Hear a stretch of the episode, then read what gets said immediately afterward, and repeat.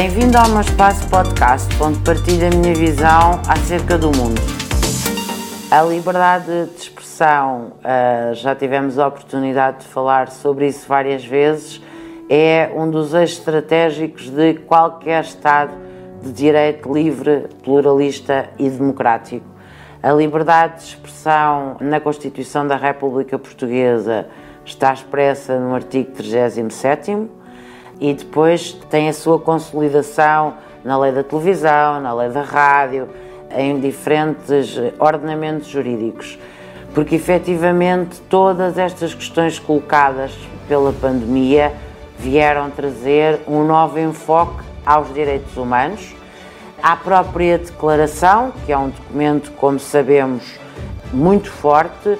e que visa todos os Estados-membros repliquem nos seus ordenamentos, em primeiro lugar, constitucionais e depois na lei ordinária, todos os direitos fundamentais. Mas efetivamente, com a transição digital e com a era digital,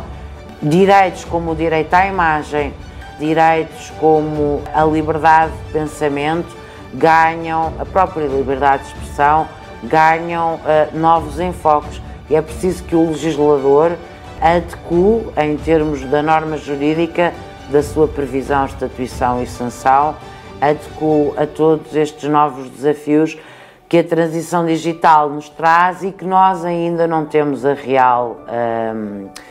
o real impacto, pois é algo que estamos a viver há muito pouco tempo e, como sabemos, a história é feita dos seus ciclos conjunturais e estruturais e nós ainda estamos num ciclo conjuntural. Portanto, é impossível termos noção do impacto real que isto terá nos direitos humanos e, consequentemente, na liberdade de pensamento, na liberdade de expressão e na liberdade de formular uma opinião.